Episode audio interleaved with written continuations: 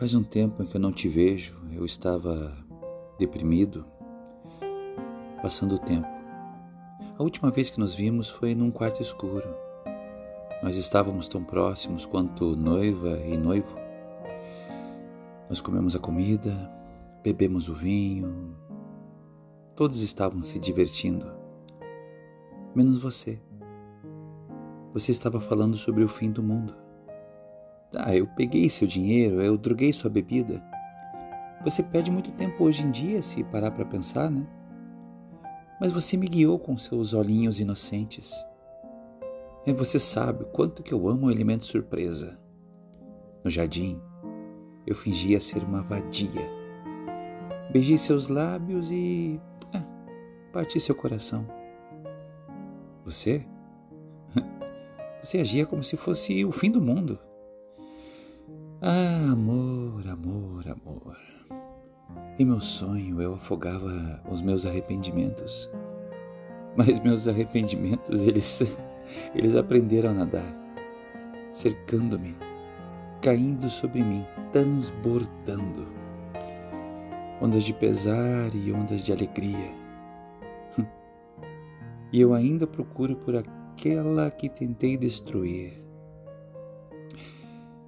você. Você disse que esperaria até o fim do mundo. Until the end of the world, you too.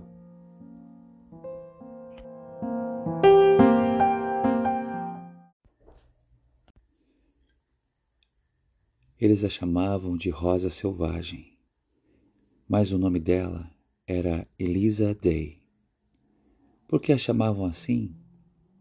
Eu não sei, mas seu nome era Elisa Day. No primeiro dia que eu a vi, eu sabia que era ela. Ela fixava o olhar em meus olhos e sorria, pois seus lábios eram da cor das rosas, daquelas que cresciam junto ao rio, sangrentas e selvagens. Quando bati na porta dela, eu entrei no seu quarto. A tremedeira dela parou em meu abraço seguro. Eu seria seu primeiro homem e com mão cuidadosa eu enxuguei suas lágrimas que corriam pelo seu rosto. Eles a chamavam de Rosa Selvagem, mas seu nome era Elisa Day. Por que a chamavam assim? Eu não sei mas seu nome era Elisa Day. No segundo dia, eu levei para ela uma flor. Ela era mais bela que qualquer mulher que já havia visto. Eu disse: Você sabe onde as rosas selvagens crescem, doces, escarlates e livres?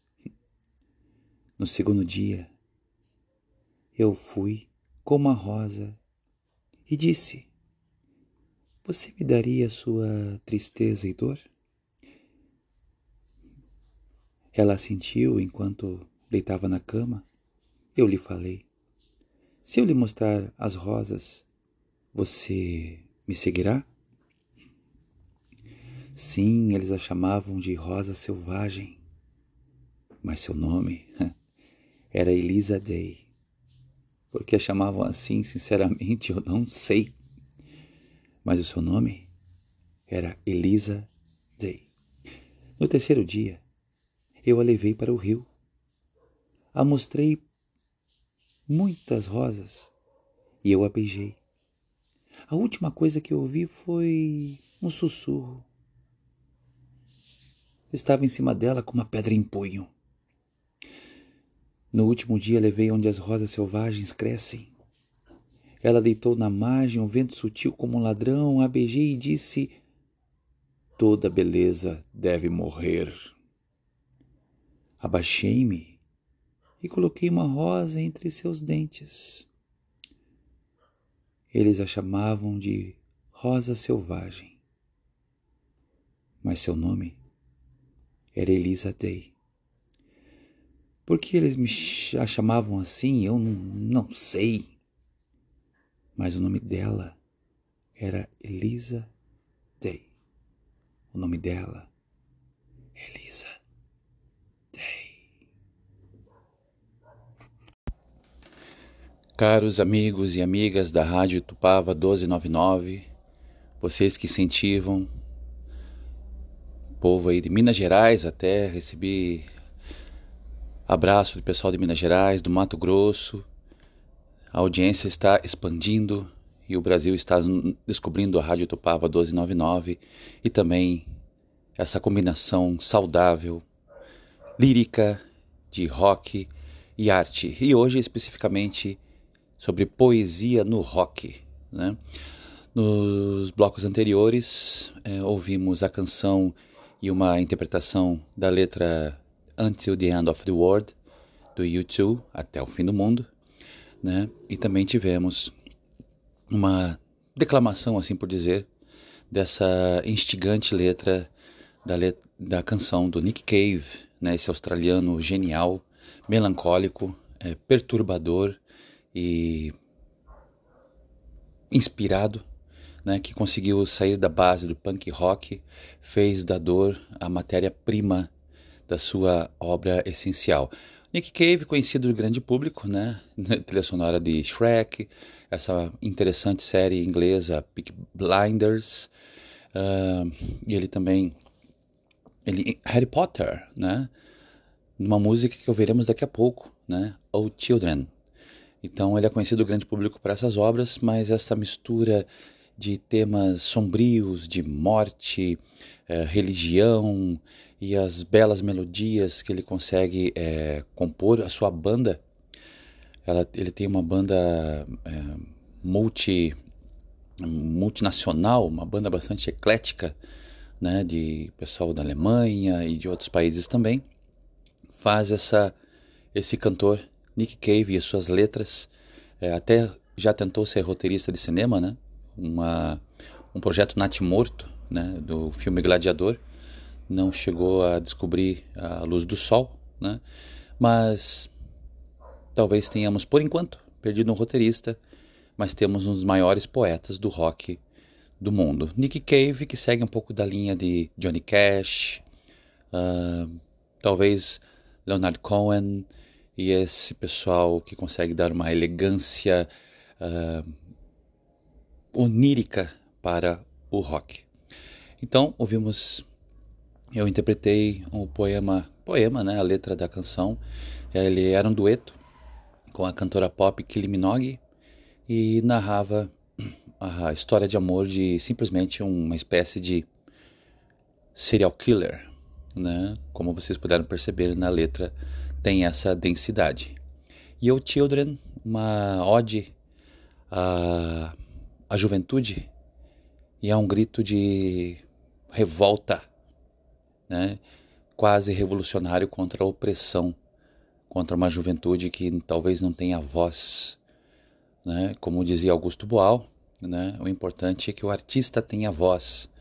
E muitos artistas florescem na juventude. E aí, Oh Children, uma das canções que vai, vão tocar daqui a pouco, ela, além de ser muito agradável para os Potterheads, os fãs de Harry Potter, né, como são chamados. Né? Até tem fanfic inspirada nessa música, o que não é de se duvidar, porque é, tem muita coisa aí, tem letras de Nick Cave que são cinematográficas. Aliás, o cinema, que pode ser um assunto específico em breve. Né? Então, primeiro ouvimos a letra da canção e depois né, da Where the, the Wild Roses Grow né, que eu, foi a letra que eu declamei. E daqui a pouco vocês terão a alegria de ouvir Oh Children, de Nick Cave.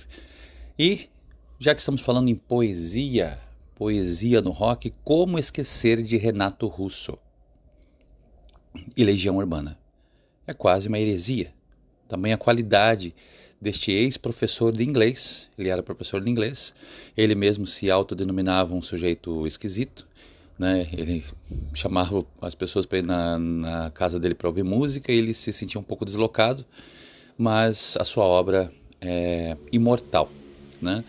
Desde hinos como Tempo Perdido, Índios, Quase Sem Querer, Faroeste Caboclo, ah, falando em cinematografia, né, como que uma obra pode ser filmada, nós temos aí Eduardo e Mônica, Faroeste Caboclo, que já viraram filme, né?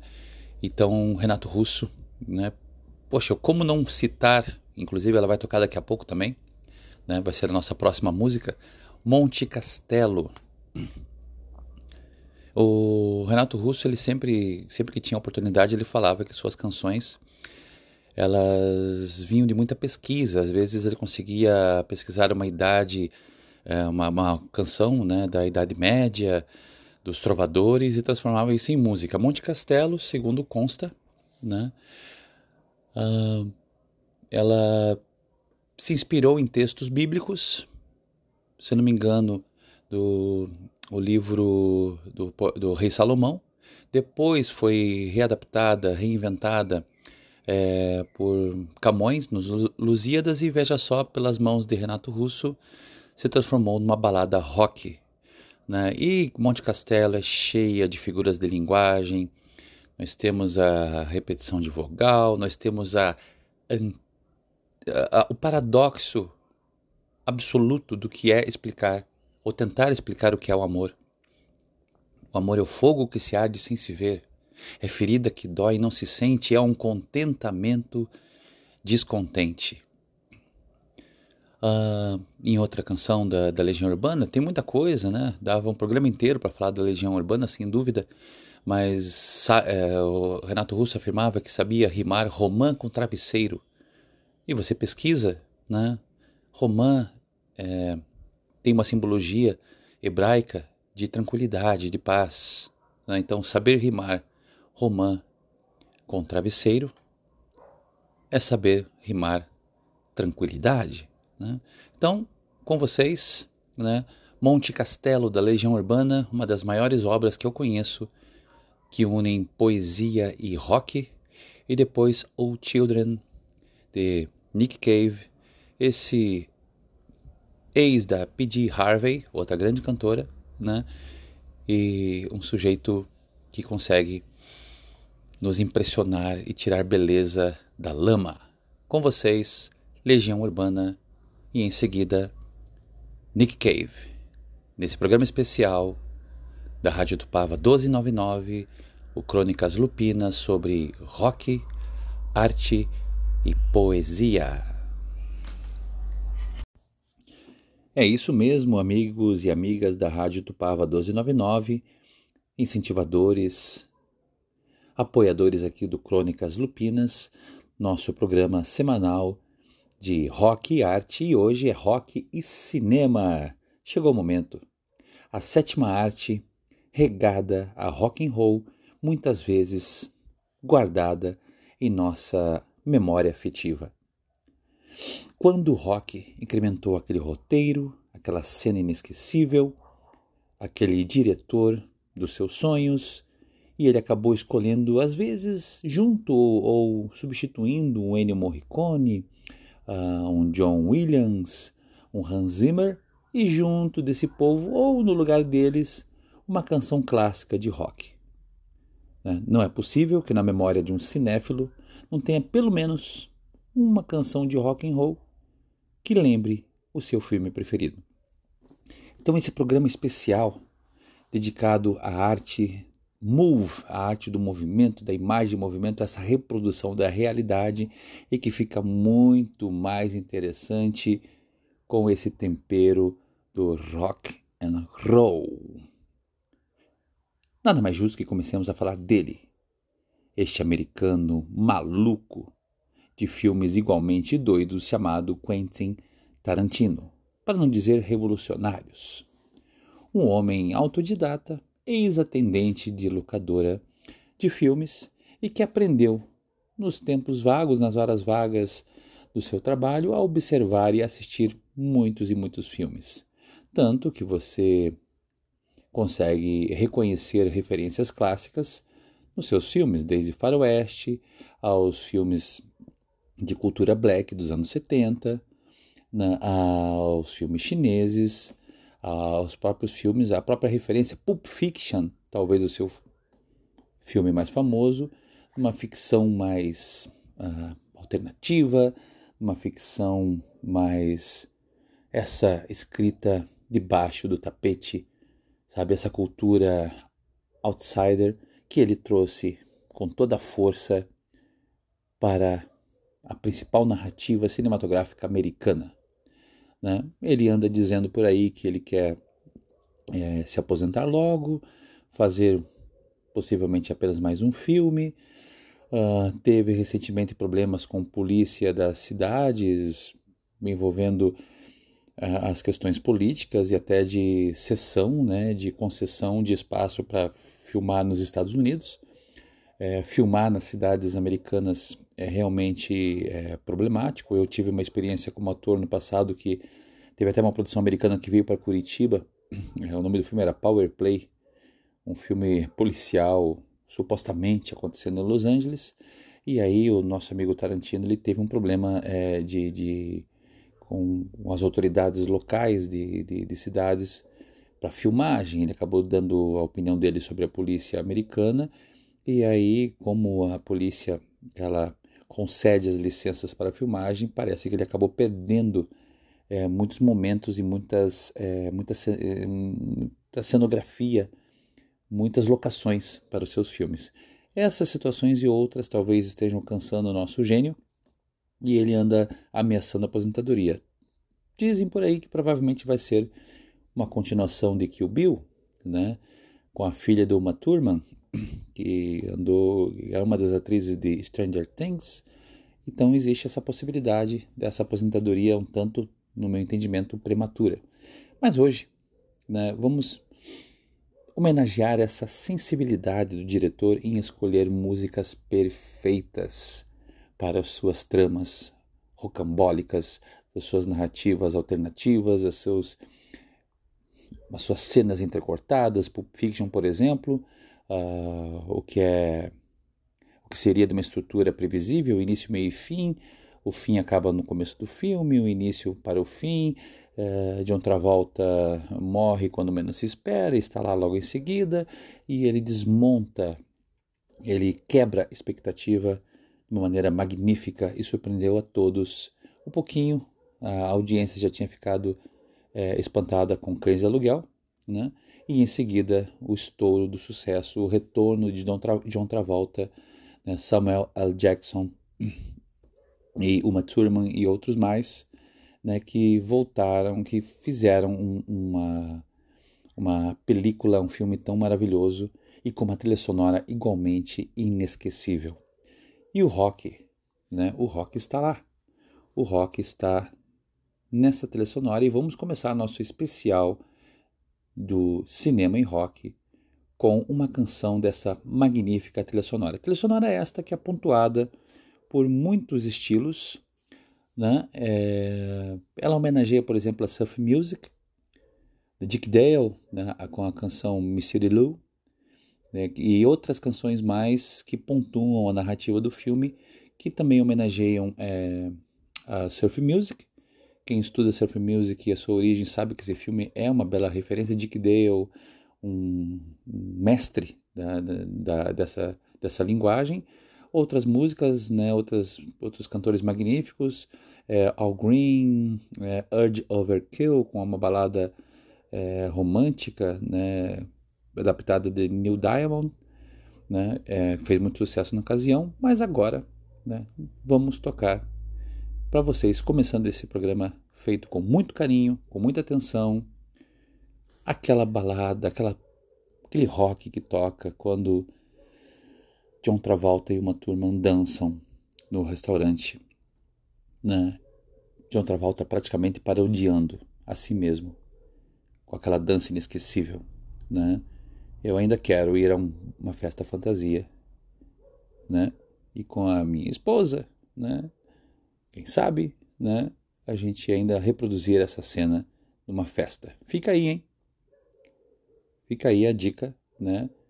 Evelyn, que está me ouvindo, né, sabe que essa possibilidade está de pé. É que possamos dançar ainda numa festa fantasia, numa festa de aniversário algo parecido. Esta dança de John Travolta e Uma Thurman ao som de You Never Can Tell por Chuck Berry. Bom programa para todos. Esses diretores de cinema fantásticos e suas trilhas sonoras maravilhosas. Acabamos de ouvir uma música que fazia parte desse incrível filme Pulp Fiction e a música de Chuck Berry. E agora vamos falar de outro diretor bastante polêmico, premiado, contraditório, não nas suas declarações, mas na qualidade de sua obra, cheio de altos e baixos. O diretor de JFK, diretor do clássico de guerra do Vietnã, Platoon, né? O diretor, pô, falar de rock e cinema e não falar de uma das suas obras mais significativas e mais memoráveis, The Doors, que tivemos um Val Kilmer que praticamente teve uma interpretação espiritual, vamos dizer assim, de Jim Morrison, um filme com imagens, com, com uma intensidade, com uma força muito grande. Sim, estamos falando de Oliver Stone, um diretor de cinema muito politizado, até porque não existe nenhum empecilho entre política e arte, elas podem e devem caminhar juntas, não há nenhuma uh, despolitizar a arte é torná-la menor e o cinema também. Né? Oliver Stone, que muitas vezes esteve em Cuba, é um crítico fervoroso do governo americano e, sua, seu imperialismo, né? e como diretor, dono de filmes é, inesquecíveis, mas também de uma obra é, bastante regular, irregular, né? Eu não vou esquecer quando fui ver, por exemplo, um, Nascido em 4 de Julho, protagonizado por Tom Cruise. Tom Cruise, na época, ele tava, estava migrando dos filmes de ação para uns filmes mais sérios, né? E eu me lembro que esse filme me causou uma grande angústia, né? Ver aquela queda, aquela tragédia quase grega desse ex-combatente é, é, norte-americano no Vietnã, tentando se readaptar à vida americana, né, na interpretação de Tom Cruise, me causou bastante espanto, né, essa dor e essa viagem a, ao Hades, né, americano, essa readaptação da sociedade. Eu me lembro que fui bastante impactado pelo, impactado pelo filme. Né, assim como The Doors, né, também foi uma obra é, fora de série. Né? E outros filmes dele, Nixon, uh, o próprio filme Alexandre o Grande, né? Alexander, no original, trilha sonora de Vangelis, né?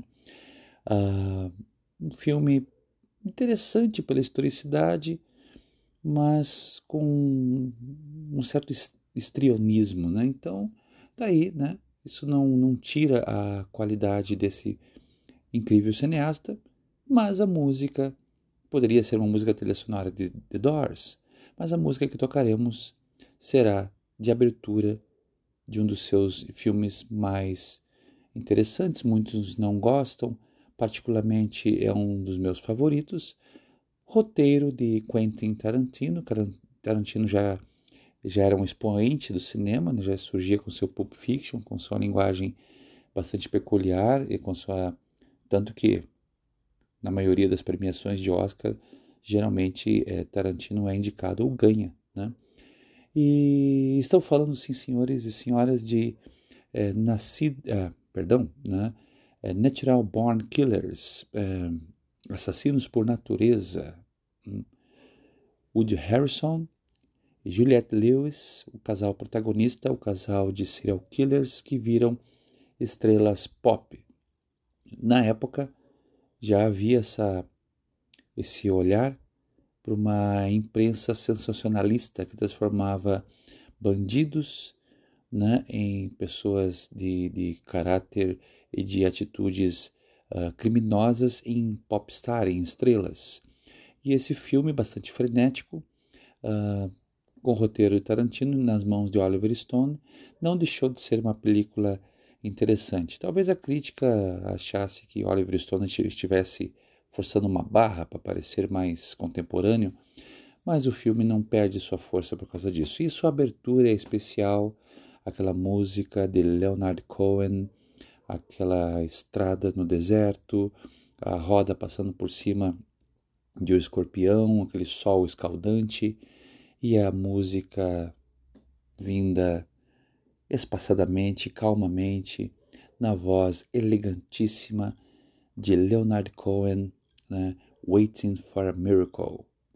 E logo depois, um rock, um punk rock rasgado acaba sendo pano de fundo de uma briga violentíssima num restaurante de, de, de, de posto de gasolina típicos do da, talvez da Route 66 é, americana, esses restaurantes de que a gente encontra em postos de deserto, né?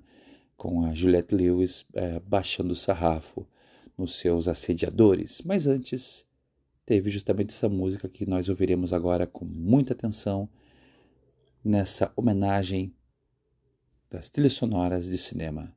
Com vocês, Leonard Cohen, Waiting for a Miracle. Acabamos de ouvir na voz elegantíssima e grave de Leonard Cohen, Waiting for a Miracle. Aliás, né, um título muito apropriado para os dias tenebrosos que estamos vivendo, esperando por um milagre. Né? Queria mandar um abraço para os amigos do Peteleco, um programa aqui da Itupava 1299, que de uma maneira muito leve e bem humorada fala de cinema, streaming, séries e analisa toda uma série de atores e artistas que são alvo de nossa admiração, né? mesmo que eles tenham esquecido do nome de Jeremy Irons num desses, numa das edições recentes. Mas tudo bem, né? Uh, eu também tenho falhas de memória, então está, está sossegado, está favorável. Mas um cara como Jeremy Irons, o Scar de Rei Leão, o vilão de Duro de Matar 3, o padre do filme A Missão. Não, ele não pode ser esquecido. Hum? E falando não ser esquecido, como, como, de que jeito falar de cinema e rock sem falar de Queen?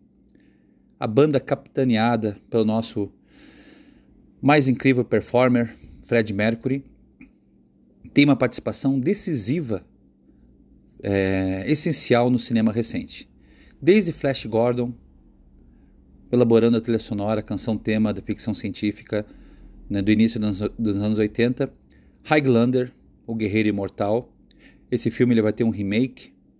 Fico feliz como fã. Henry Cavill vai protagonizar a próxima, o próximo filme do Highlander. Né? Promissor, mas como fã eu fico a me perguntar como bancar uma empreitada dessa, com uma trilha sonora porque as pessoas vão emular, né? É, é, é, é, possivelmente que haja uma uma sombra muito intensa da, da música do Queen. E eu fico a imaginar se que banda poderia ter essa posição de elaborar uma trilha sonora. Tudo bem, eu entendo, pode não haver essa preocupação, pode ser uma trilha sonora instrumental, mas refilmar Highlander sem o Queen, sem uma banda de rock, vai ter que ser um projeto e tanto em um roteiro daqueles e uma trilha que nos faça, por algum momento, se possível, esquecer daquelas canções eternas, né? Princes of the Universe, A Kind of Magic, uh, Who Wants to Live Forever e outras mais que são estão guardadas no quentinho do nosso coração desde a década de, da década de 80. Eu me lembro que eu fui no Cine Condor ver esse filme e me vi surpreendido, né, por toda aquela aquela aventura é, fantasiosa e intensa, né? Christopher Lambert protagonizando, um pouco canastrão, mas cabendo na, na, na, naquele filme, naquela, naquela história toda, né? e a música do Queen né? perpassando e marcando esse filme que hoje soa um pouco datado, né, os efeitos especiais um tanto precários, né, até os fios é, elevando os atores dá para é, são notados, né? Mas a ambientação, Sean Connery como um coadjuvante para lá de especial, né? Vila Lobos, o mestre, a relação do mestre e aprendiz, umas simbologias, né? enfim, é, realmente ele está guardado num lugar muito especial da minha memória de cinéfilo. Né? E o Queen não teve essa contribuição é, datada né? ou voltada para esta época. Continuou ao longo dos anos. Eu devo citar o próprio filme, né? Bohemian Rhapsody, né? que é o filme sobre a obra, sobre a história do Queen. Eu entendo que, claro, o fã de Queen, até num som mono, num carro distante, ou se o radinho cair debaixo d'água né, e conseguir ouvir algum acorde de uma canção do Queen, vai ficar feliz. E há momentos, né, inclusive os que remetem ao Live Aid, né, que emocionam o fã. Né? É, mas o filme como trama, é, alguns enquadramentos sem explicação, um roteiro que, eu, que muitos chamam, e eu concordo, de, de chapa branca, uh, o Will Rockwell com a batida famosa.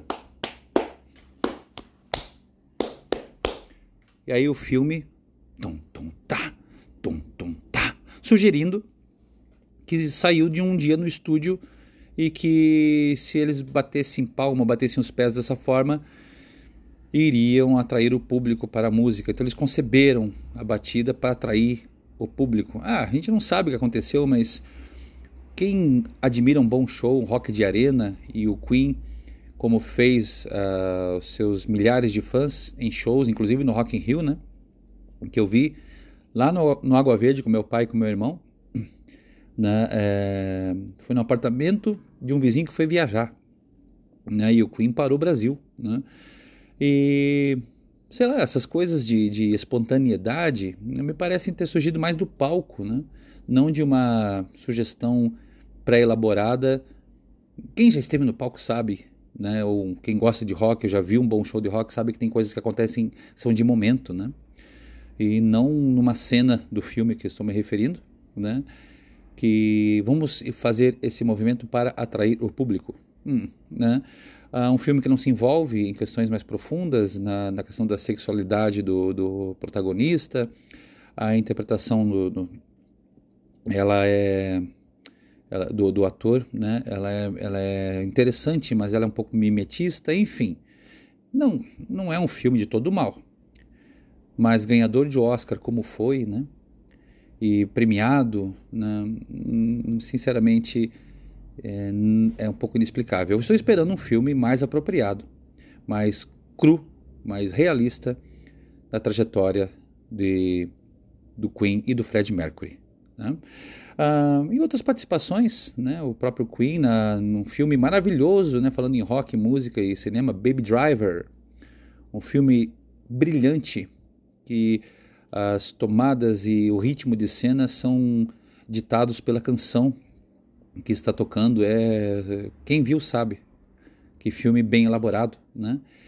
E o Queen toca numa cena de estacionamento. Aliás, cenas de estacionamento são muito interessantes no cinema. O próprio Highlander tem uma.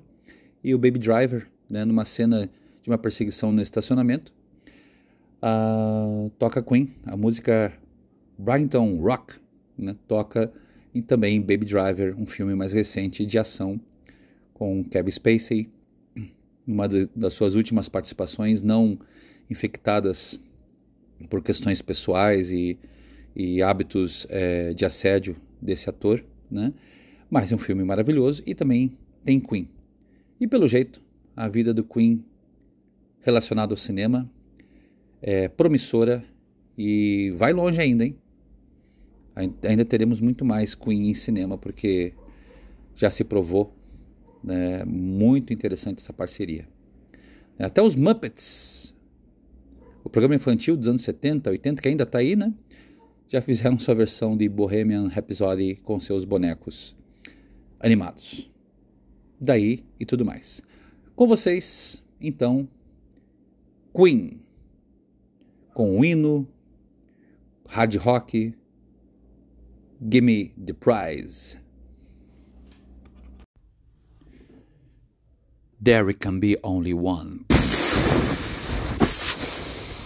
Uau!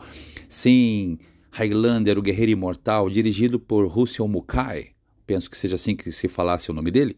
Diretor também de videoclipe, por exemplo, de Duran Duran, The White Boys, um diretor chegado a grandes efeitos práticos, né? É, vidros estourando, é, jogo de luz e funcionava extremamente bem para a época e até hoje em dia ecoa de uma forma muito interessante. Daí, tá né? Essa lembrança desse, dessa película maravilhosa que remete de novo aos anos 80, aos incríveis anos 80 né? E que trazia um vilão icônico, careca, com o pescoço costurado, que tinha o terrível hábito de atropelar velhinhas enquanto cantava New York, New York, de Frank Sinatra, né? E também é um som de Queen. Tem uma versão que o Queen fez dessa música que quase uma música incidental durante o filme e que poucos conhecem, mas é extremamente interessante. Quem quiser me encontrar, né, nas mídias sociais, Instagram, né, arroba Everaldo Lobo, trocar uma ideia, inclusive para pautas que misturem rock e arte aqui no Crônicas Lupinas. Bond, James Bond. Como falar de rock e cinema sem falar do agente secreto britânico que tinha licença para matar e licença para tocar as melhores canções tema.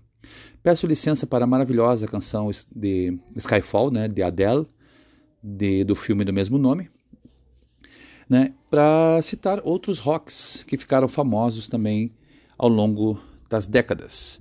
Paul McCartney, né, Live and Let Die, né, fez esse rock maravilhoso para a época do Roger Moore, que era um 007 mais paródico, mas ainda assim divertido, né, e depois virou uma canção um pouquinho mais pesada né, ao som de Guns N' Roses. Eu tive a alegria de ouvir Paul McCartney é, tocando na pedreira Paulo Liminski, com meu pai, grande fã dos Beatles, né, alguns, algumas primas, é, pessoal da família, e ele subindo no piano e cantando Live and Let Die. Fica aí a menção honrosa desse período.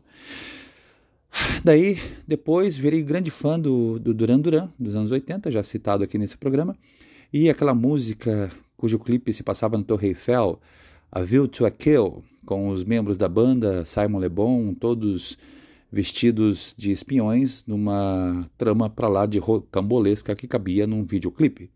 Né? Uma batida um pouco mais pesada e realmente digna dos sons que balançavam uh, as cadeiras de Bond, James Bond. James, que já passou pela pele de Sean Connery, uh, esse velho debate de né, quem foi o melhor James, cada um da sua época, né? Roger Moore, né? Um tanto quanto exageradozinho, né? Carros submarinos e coisas do gênero. Depois tivemos um, um Bond um, entre quando Sean Connery abandonou o terno, Lazembe, alguma coisa assim, o nome dele não me recordo agora, né? Depois Timothy Dalton, né, que era um James Bond mais vingativo. Era a época que o Aha é, compôs uma música, né?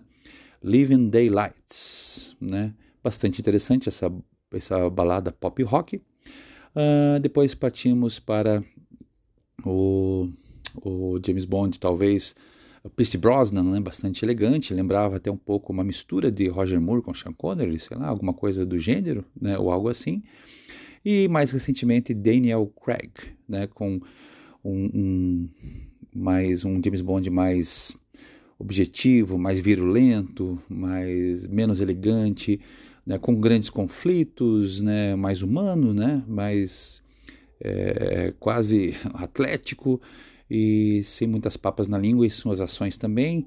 Inclusive um James Bond que chora, né? Se o James Bond antigamente fumava e bebia, esse já era mais mudado, né, politicamente correto. James Bond que influenciou uma geração de fumantes, né, mas isso é um assunto para um outro momento, bastante interessante.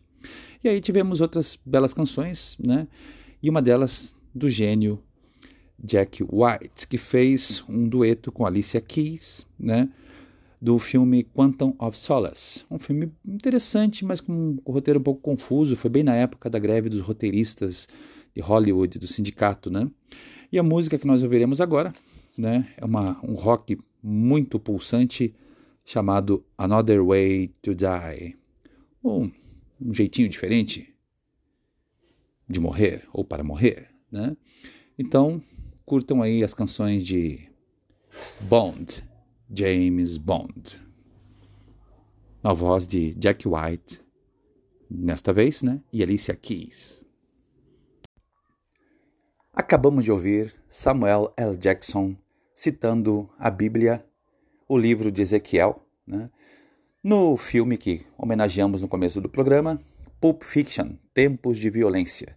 Uma cena paradoxal entre o profano e o sagrado, onde, logo depois de citar um trecho do livro da lei, né, do livro sagrado, acaba o parceiro de Don, John Travolta né, cometendo uh, esse ato vil. Né?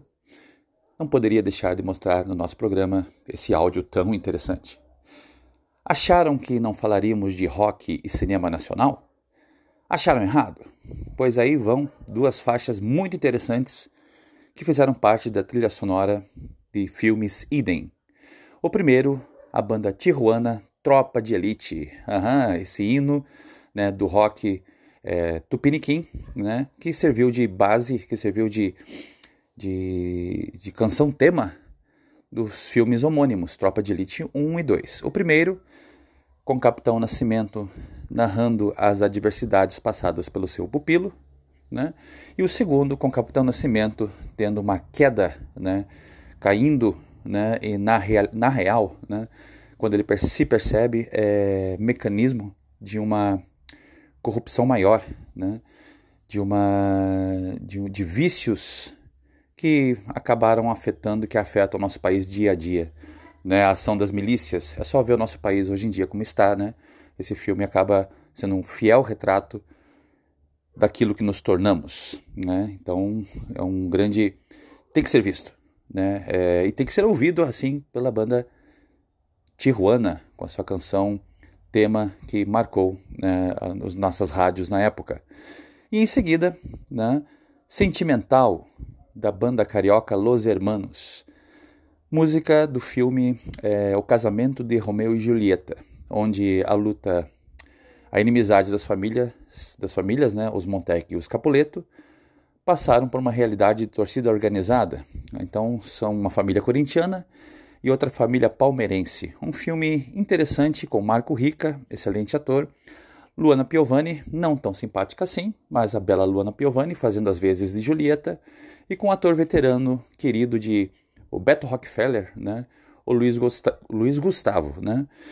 Muito interessante, né? essa música acabou é, tocando em outras séries, em outros filmes, mas vale aqui a referência. Né? Dois filmes interessantes, com duas canções também tão marcantes quanto. Então, com vocês, Tijuana e Los Hermanos, rock no cinema nacional. Olá, novamente, amigos da Itupava 1299, sua web rádio rock.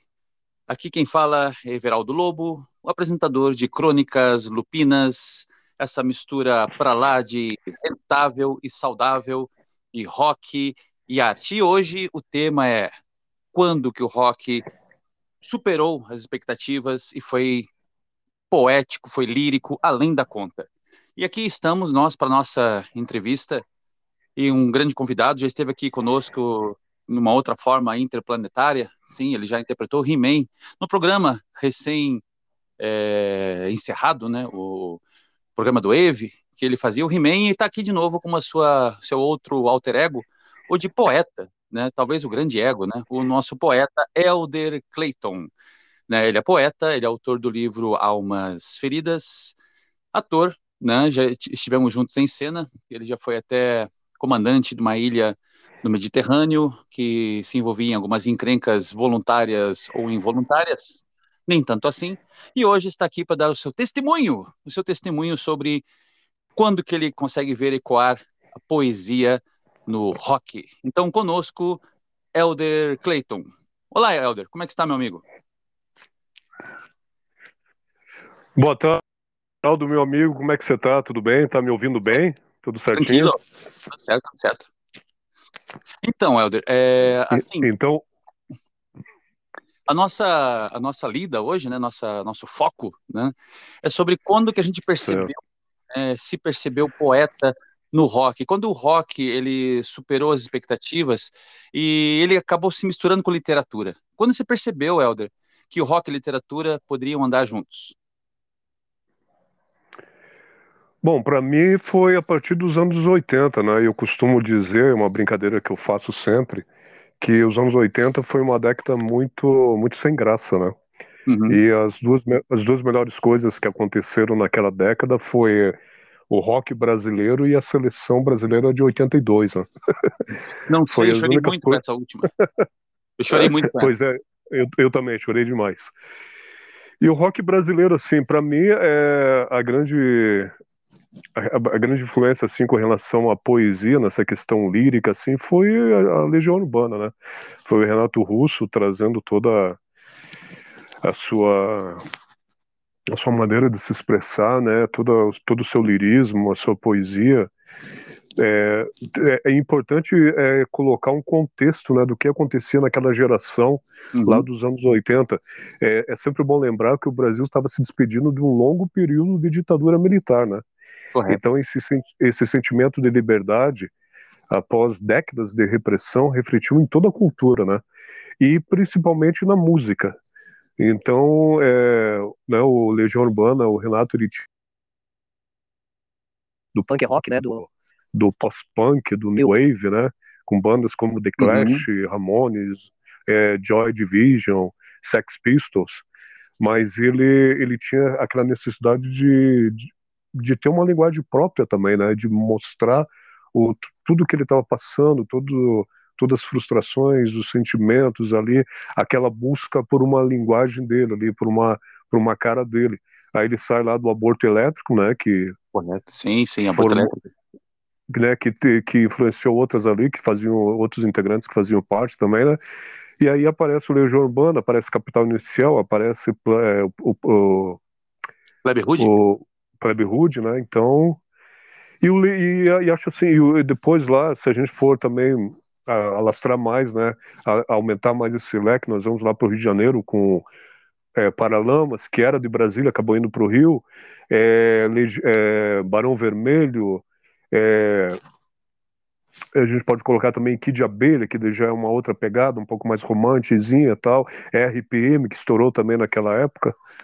Então, é, assim, o rock, o rock brasileiro nos anos 80 ele foi muito, né, foi muito efervescente, assim. É interessante, Helder, que o rock dos anos 80 ele sempre ecoa no nosso programa. A gente fala de, no, na semana passada, a gente falou sobre o rock kitsch, né, o rock brega, como que ele consegue ser exagerado e adivinha onde a gente foi parar nos anos 80 também. A gente vai acabar deixando um programa especial para os anos 80, eu acho que é quase inevitável. O Renato Russo, ele falava, né, é o, o canto em português errado, acho que o imperfeito não participa do passado, troca as pessoas, troca os pronomes, é quase um neologismo poético. Aliás, o poeta reinventa a linguagem, né, Alder? Você sabe disso melhor do que ninguém. Né? E a formação dele é, fica, perpassava a obra dele, né? Então, uh, no bloco anterior eu citei Monte Castelo.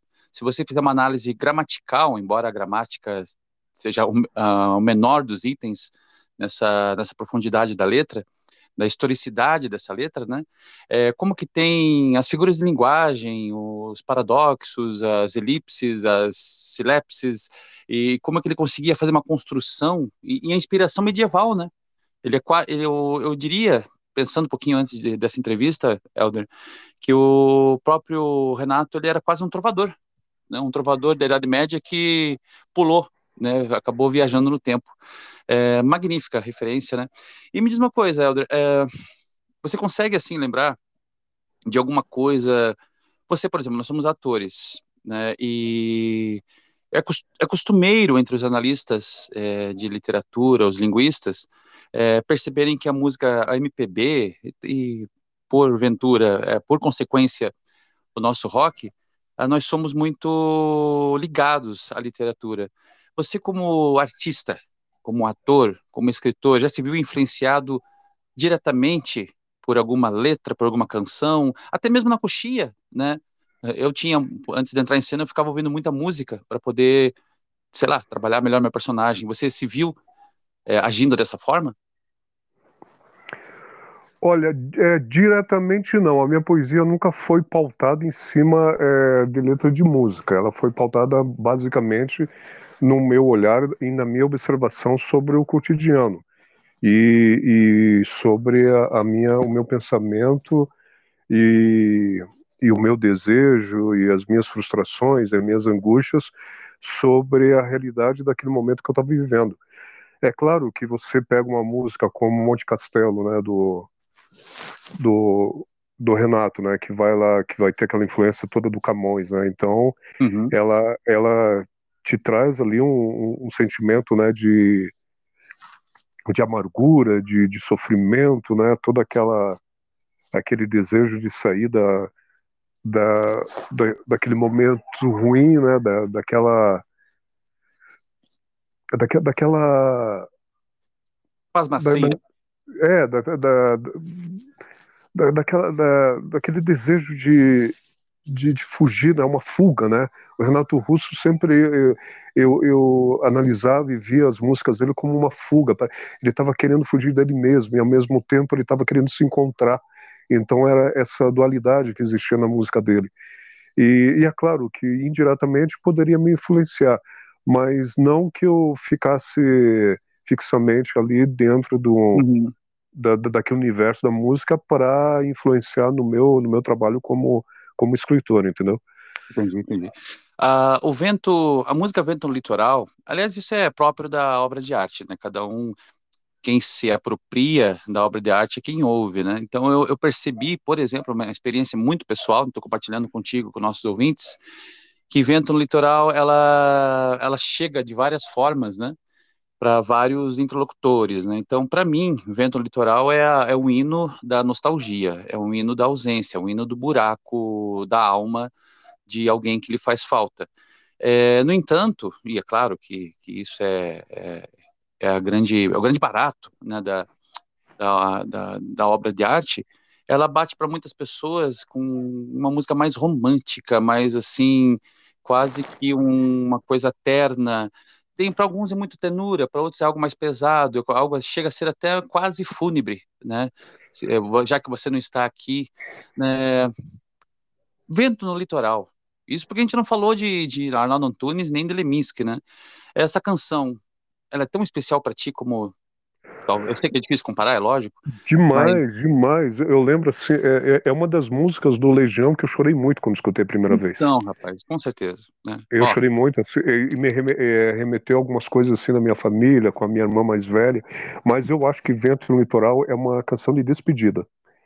Pois então. Descansar, chegar até a praia e ver se o vento ainda está forte. E vai ser bom subir nas pedras, sei que faço isso para esquecer e deixo a onda me acertar e o vento vai levando tudo embora. Para então... mim é, é, é para mim é uma, é uma canção de despedida. Ele ele sabe ele não está mais suportando estar tá nesse mundo e ele quer ir embora. Ele deseja, deseja ir embora. Então eu sempre vi da e ela é muito forte, ela é muito linda, ela a poesia e enfim e a, e a musicalidade nela, né? O arranjo é muito lindo, nossa. É, o, o, o, Renato Russo ele tinha uma certa é, influência assim do Morrissey, né, do, do Smith, né? Exa exatamente, sim. Principalmente na questão bem... da, da, da, performance de palco, inclusive, né? Exatamente, com certeza. E você falou dos arranjos, se eu consigo perceber algumas semelhanças, é o punk rock, né, claro, de, dos arranjos de guitarra e violão semelhantes a de Smith, sem contar as letras, né? Every day is like a, a Sunday, como diria nosso amigo é. Né? Você sabe, sabe, que o Legião Urbana sempre, a, crítica que sempre fizeram o Legião Urbana é que falavam que, se, que o Legião, a Legião Urbana sempre teve sempre três acordes, né? Ah, o Legião só toca com três acordes. Ah. Eu, eu, bom, eu, eu não sou. Você elogiu, né?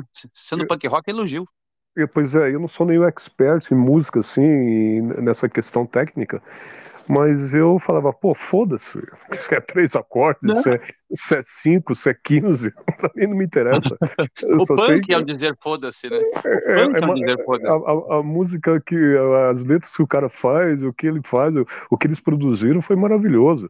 Se é com três, se é com dois, se é com um, se é com meio acorde, Não tem problema. Ah, bem lembrado, Helder. Essa questão até eu quase não estava me esquecendo, a questão da crítica, né?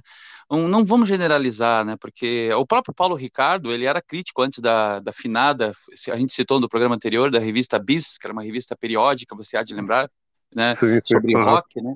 E o próprio Sim. Paulo Ricardo era crítico, mas eu vi muita, já que está falando dos anos 80, muita crítica é, é, rançosa, meio bairrista mesmo. Se Engenheiros da Bahia aparecia, diziam que era uma imitação barata. Eu li isso, né? Da Legião Sim. Urbana, da, perdão, é, do Paralama do Sucesso, mas o próprio Paralama, se inspirava em The Police. Né? Então, exato, qual o problema? Exato. Né? Exato. E, e, e, o Paralamas ainda trazia uma pegada do reggae, né? Lá no início, lá, te lembra? Que tinha uma pegadinha assim de reggae na uhum. batida do, do Paralamas. E é bom lembrar também, é, pra gente não, não, não fazer uma injustiça aqui, sim, que sim. A, a, lá nos anos 80, a grande banda que apareceu no cenário musical e que daí as outras vieram aparecendo ali, né, em Brasília, no Rio, em São Paulo, no Rio Grande do Sul, mas foi a Blitz, né, cara? A Blitz foi a que, digamos assim, abriu a porta ali dos anos 80, a cortina do cenário rock dos anos 80, né? Foi lá em 82.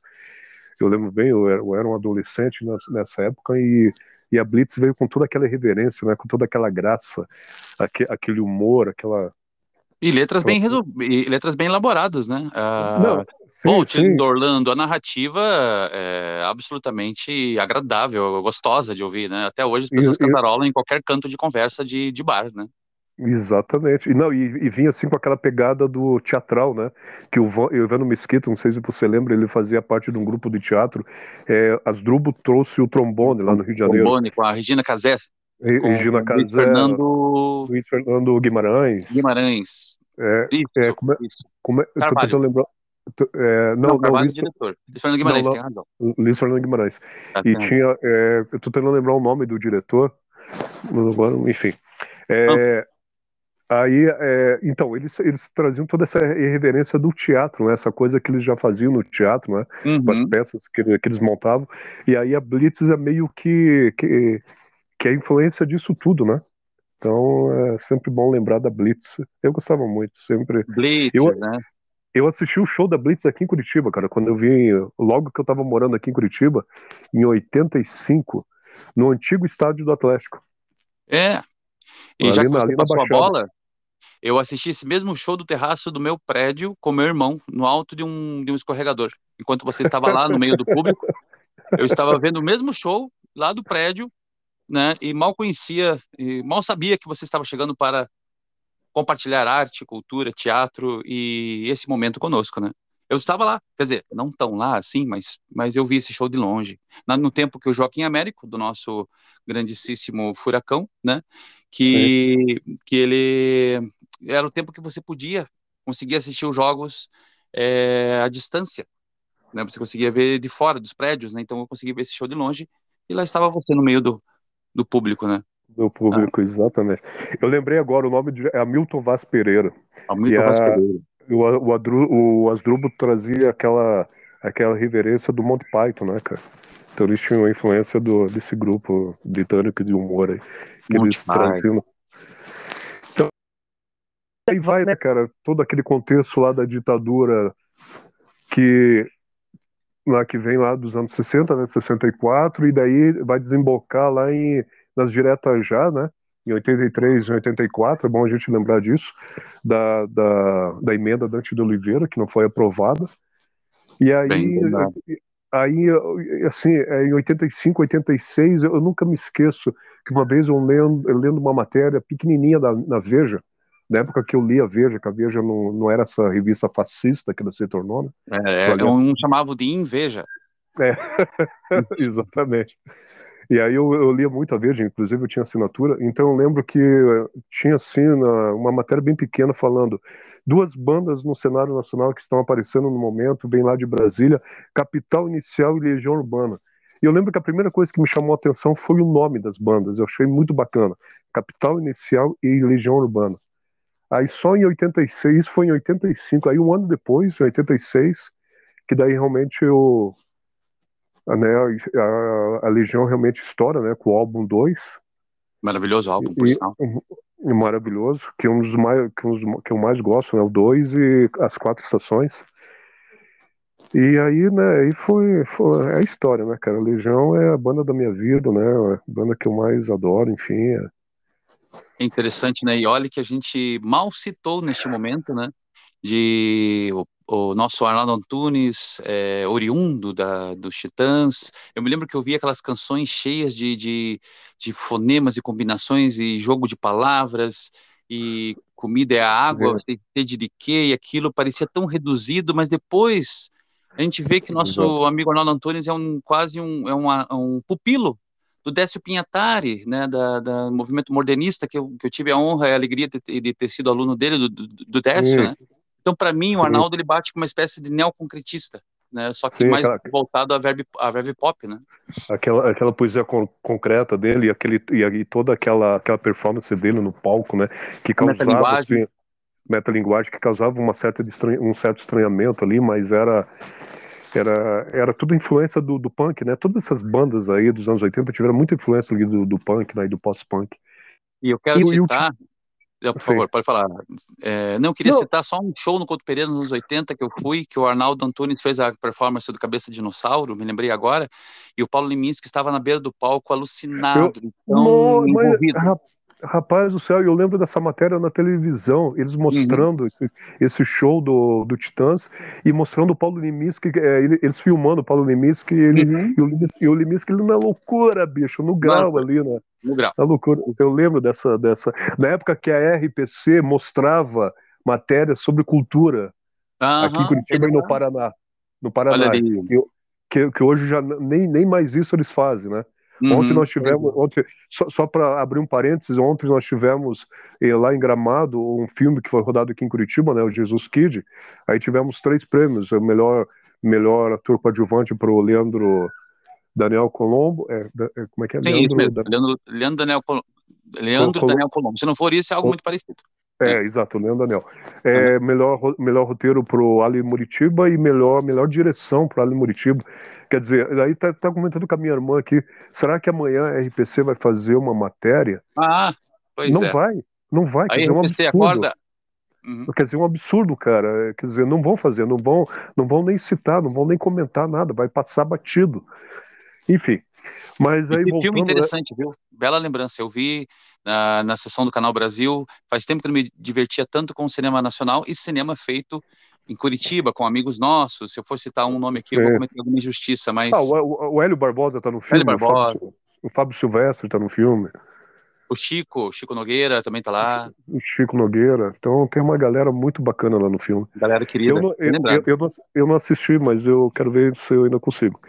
Vale a pena. Mas enfim, mas, enfim é, voltando ao Titãs, o Titãs, cabeça de dinossauro, é bom lembrar que é, ganhou em 86, cara, a, o prêmio da PCA, que é a Associação dos Críticos de Arte de São Paulo. Foi, é, é para mim assim um dos melhores álbuns dos Titãs, né, assim, porque o Titãs vinha, eu lembro que o Titãs vinha de uma coisa muito, muito assim, é, é, muito misturado, né? Era muita coisa, não tinha uma linha muito bem definida. Era, era muito, muito uma coisa muito louca, assim, tal. Aí o, o Liminha, o Liminha, que é um grande produtor musical, é... peraí, gente, vamos, vamos fazer uma coisa aqui para tá tudo errado. Vocês estão indo, cada um tá, tá indo para um lado, tá, você tá indo para direita, você para esquerda. Não, vamos, vamos organizar esse negócio aqui e tal. E aí eles fazem Cabeça de Dinossauro, que foi o, assim, né, o, o, o disco de, assim, de, de, sucesso, de lançamento do Titãs, que jogou Titãs para mídia, né, para o sucesso. O... Você falando dos Titãs, né, então queria compartilhar contigo e com todos os nossos ouvintes que, pessoalmente falando, eu gosto muito da vertente pesada, hard rock dos Titãs. Parece que, como você bem falou agora, parece que tinha, tem mais honestidade. Parece que são mais é. eles. Né? Sem exato, desmerecer exato. as baladas, a questão mais romântica ou uh, mais pop mesmo, porque tem o seu valor, é lógico, né? Mas essa, sim, esse sim. lado, será que é disso que eu necessito? Uh, filha da puta, sabe quando eles, quando eles são viscerais, me parece mais honesto com relação à própria origem deles. Eu concordo contigo. Não posso é, não, e, e, não, e sim, e, e, é, e, é, uma pegada forte nas letras, né? é uma crítica realmente bastante forte com relação a, a tudo que estava acontecendo. e, e ao mesmo tempo lírica, né? Ao mesmo tempo poética. Então, é...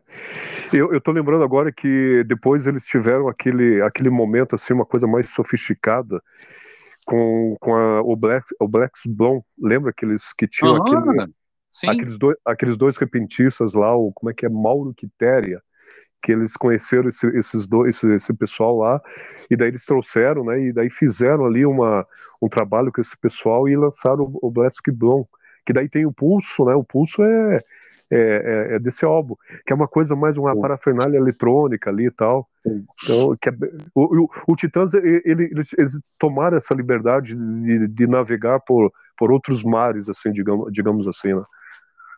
Difteria, febre amarela, Covid-19, pulso. Ainda pulsa. É do, do, do, do Blast, depois eles voltaram novamente pro rock, né? Porque o grande, o DNA do, do Titãs é, é o rock mesmo, né? É música é. para ouvir, música para ouvir, música para ouvir. Né?